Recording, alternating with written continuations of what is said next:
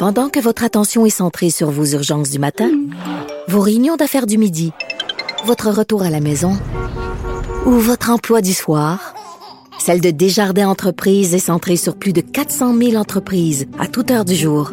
Grâce à notre connaissance des secteurs d'activité et à notre accompagnement spécialisé, nous aidons les entrepreneurs à relever chaque défi pour qu'ils puissent rester centrés sur ce qui compte, le développement de leur entreprise.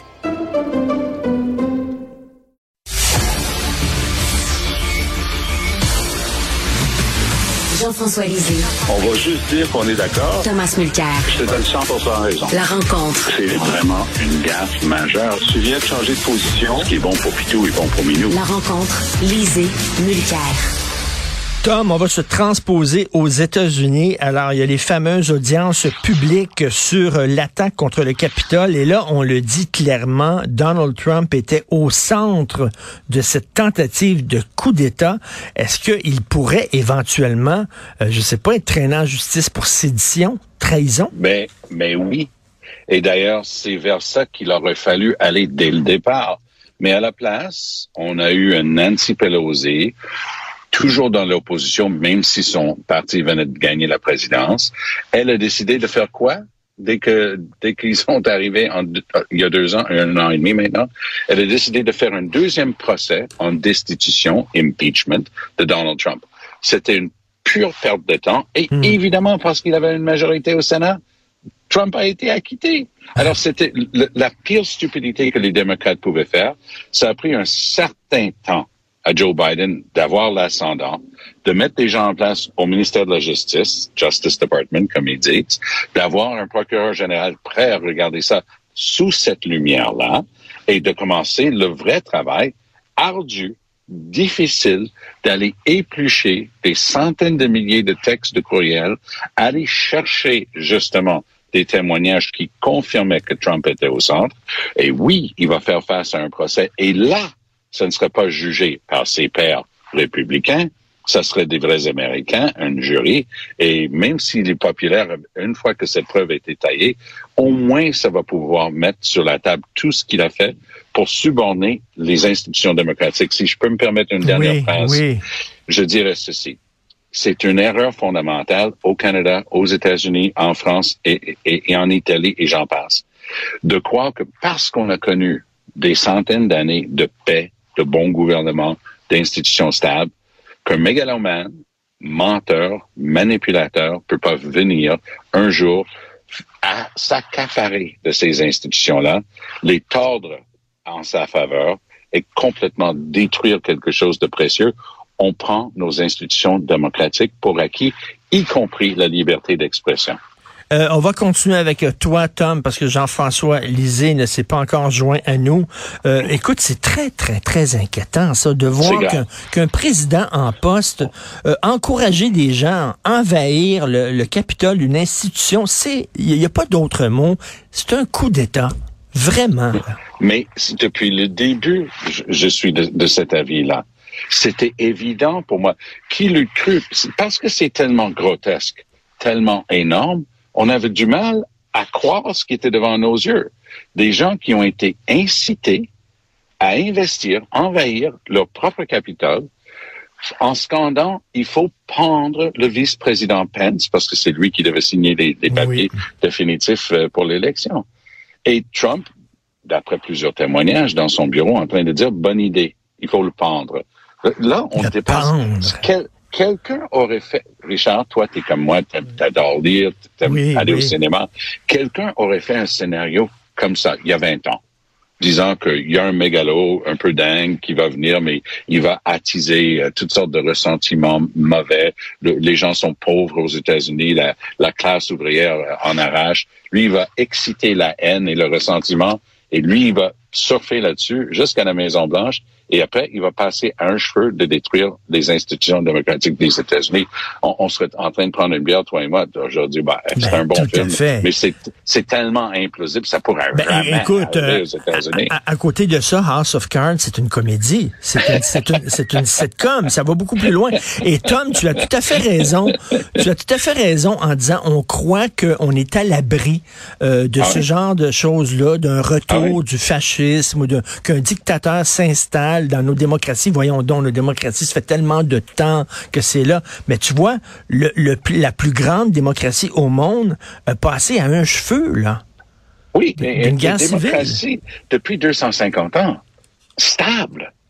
Ça, ça aussi, il y a des démocraties dans le monde. C'est la minorité des pays, on s'entend, mais quand même, c'est un, une, démocratie stable depuis 250 ans.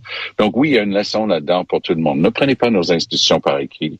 Et il faut défendre des deux côtés, parce que je t'écoute des voix, hmm. je me peigne, je me peigne avec toi, mais je te dirai jamais que tu n'as pas le droit d'avoir telle ou telle opinion. Et moi, je veux que les gens comprennent que les libertés sont là pour tout le monde, doivent être respectées pour tout le monde.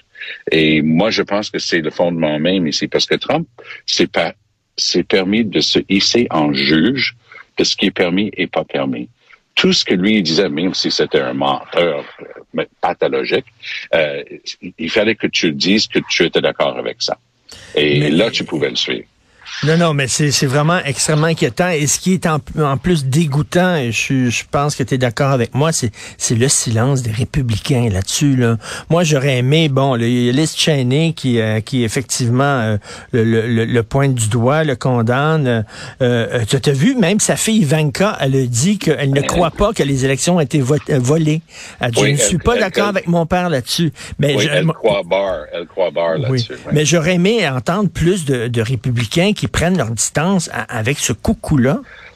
S'il y a une seconde où la popularité de Trump flanche, là, tout d'un coup, tu vas avoir des républicains dire, ben, j'ai toujours eu des réserves sur Trump. Mais pour l'instant, puisqu'ils pensent que c'est lui le, candidat la prochaine fois, puis ils veulent tous des bons jobs puis des bons trucs, ils vont tous juste fermer leur trappe et aller avec le mouvement.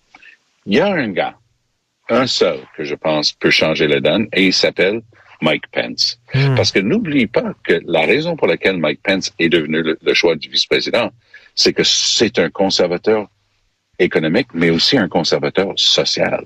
Donc, il y a personne qui peut, de la droite, qui peut dire de Mike Pence que c'est pas un vrai républicain. Tu sais, ce que, ce que Trump appelle les rhinos, là, Republican in name only, hein, les républicains euh, seulement euh, parce qu'ils ont, ils sont membres du parti, mais pas parce qu'ils y croient. Trump était un démocrate toute sa vie à New York. Mais dès qu'il a vu que le véhicule avec lequel il pouvait avoir des chances et aspirer à être élu, c'était les républicains, il est devenu républicain. Ben, ce, mec-là ne croit en rien. Non, non, ce n'est pas, ce n'est pas un républicain, c'est un véhicule, c'est une coquille vide, il a sauté là-dessus, mais Trump ne, ne, croit qu'en Trump. Oui, tout à fait et quand lui. Euh, écoute, je veux revenir ici euh, au Québec. Claire Sanson qui dit qu'elle elle, a jamais si peu travaillé dans toute sa vie, même lorsqu'elle avait 17 ans, pas travailler, je pense, chez Miracle Mart ou IGA, ah quelque chose comme ça. Elle, travaillait plus fort. Chez Dad, Giovanni, comme et chez Miracle Mart comme caissière. Oui, c'est euh, son CV. Oui. Est-ce que c'est c'est elle qui travaillait pas très fort ou effectivement la job de députée derrière-ban n'est pas très exigeante? Moi, euh, au risque que les gens donnent des coups de poing dans leur radio en nous écoutant ce matin ou dans leur téléphone, je vais dire ceci. J'ai travaillé une douzaine d'années comme député à Québec et une douzaine d'années comme député à Ottawa. Je peux honnêtement te dire qu'à Québec, les députés travaillent autrement plus fort que leur vis-à-vis à Ottawa. À Ottawa, il faut quand même ajouter la distance parce que j'avais des copains, euh, la circonscription, c'est dans le nord de la Colombie-Britannique. Là, tu parles de 12 heures pour rentrer chez toi puis 12 heures pour retourner en avion parce qu'il faut changer d'avion trois fois. Donc, c'est toujours exigeant le travail des députés. Et à Québec, il y a un problème particulier et sont, ils sont ridiculement sous-payés. Il faudrait attacher leur salaire, par hmm. exemple, au salaire d'un juge de la Cour du Québec.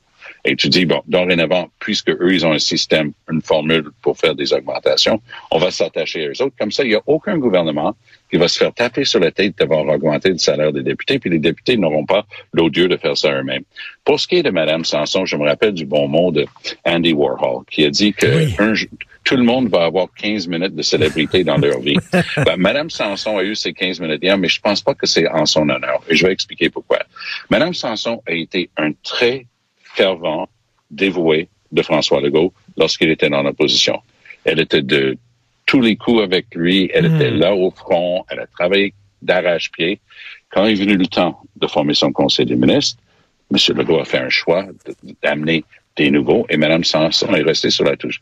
Elle l'a jamais avalé. Exactement. elle, voulait, elle, voulait, sa limousine, puis elle l'a jamais accepté. Et donc, elle, elle, a fait un truc unique quand même. Puisqu'elle était toujours députée, elle s'est convertie on the fly. Elle est devenue conservatrice. Éric Duhem en a profité parce que c'est quand même un wise Duhem. Hein? Il faut pas le sous-estimer, ce, ce moineau-là. Lui, il a dit, moi, j'ai une députée maintenant, j'ai le droit au hot room, j'ai le droit de faire mes conférences de presse comme tout chef de parti qui a un député à l'Assemblée nationale. Et Duhem en a pleinement profité. Donc, ça lui donnait une aura beaucoup plus de crédibilité. Mme Sanson aurait au moins joué ce rôle-là. Mais je, je, je, persiste et je signe. Parce que c'est pas juste à l'Assemblée que les députés travaillent. C'est surtout dans leur comté. Là. Il n'y a pas un week-end où tu n'es pas en train de coller un bingo, manger un spag, assister à une messe ben oui. de quelques...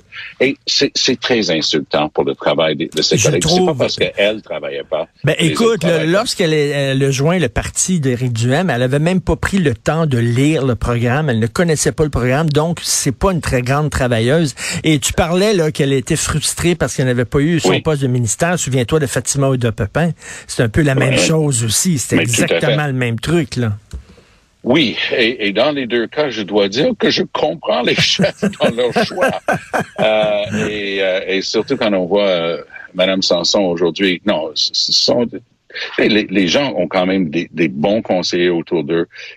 Avec qui ils vont parler? Ils vont pas juste se faire à leur tête. Ils vont parler avec le bureau du whip. Elle- cette personne, elle est comment? Comme collègue Elle se comporte comment Ben avec oui. le staff? Ça, c'est des choses en background. Là. Tu apprends. Ok, est-ce que cette personne est capable de collégialité? Parce que ça, c'est si je devais donner un mot pour le travail de député et de ministre, c'est collégialité. Tu ne vas pas gagner toutes tes batailles. Exactement. Et, et souviens-toi de Fatima Ouda Pepin. Je pense qu'elle elle s'était acheté, euh, lorsqu'elle n'a pas eu son poste de ministre, elle s'était acheté le même type d'auto que les ministres euh, avaient. Je peux le, je peux le confirmer. C'est vrai, que quand ça? J'étais le, quand j'étais le ministre euh, de l'Environnement, elle m'a invité dans son comté pour visiter une usine où on faisait du bon travail pour exporter euh, des tissus puis des vêtements vers d'autres pays qui, qui avaient été donnés. Et elle avait rigoureusement exactement la même voiture que moi. Et elle s'asseyait en arrière, puis son mari la conduisait. Alors oui. Elle va être à son l'émission son de... mari, qui n'est plus de ce monde, qui était un, un des personnes les plus fins et, et les plus gentilles et les plus bright que j'ai jamais connues. Il se déguisait comme un chauffeur de ma, Madame Ouda Pépin, puis elle était derrière parce qu'elle Yep. avait enfin sa limousine. Eh Yep. bien. Euh, euh, D'ailleurs, euh, Madame Claire Sanson va être à l'émission de Benoît Dutrisac un peu plus tard. Passe un excellent week-end. Oui. Peu importe ce que j'avais prévu de faire à cette heure-là, je vais trouver moyen d'écouter Benoît et Madame Sanson live. Et merci pour le clin d'œil que tu as fait à notre émission, euh, dans ta chronique aujourd'hui dans ben le oui, Journal de Montréal. C'est vrai aussi. Lorsqu'il y a un truc bon comme ça, tu te dis, OK, lui est allé chercher ça. Et personne d'autre est allé le chercher. Et ça, c'était parce que, personnellement, Richard, quand tu fais une, une entrevue comme ça, toi, tu as tendance à écouter l'autre et lui laisser parler. Et là, ça donne des perles comme ça. Ben, merci beaucoup. Passe un Salut. excellent week-end, mon cher Allez. Tom. Bye. Salut.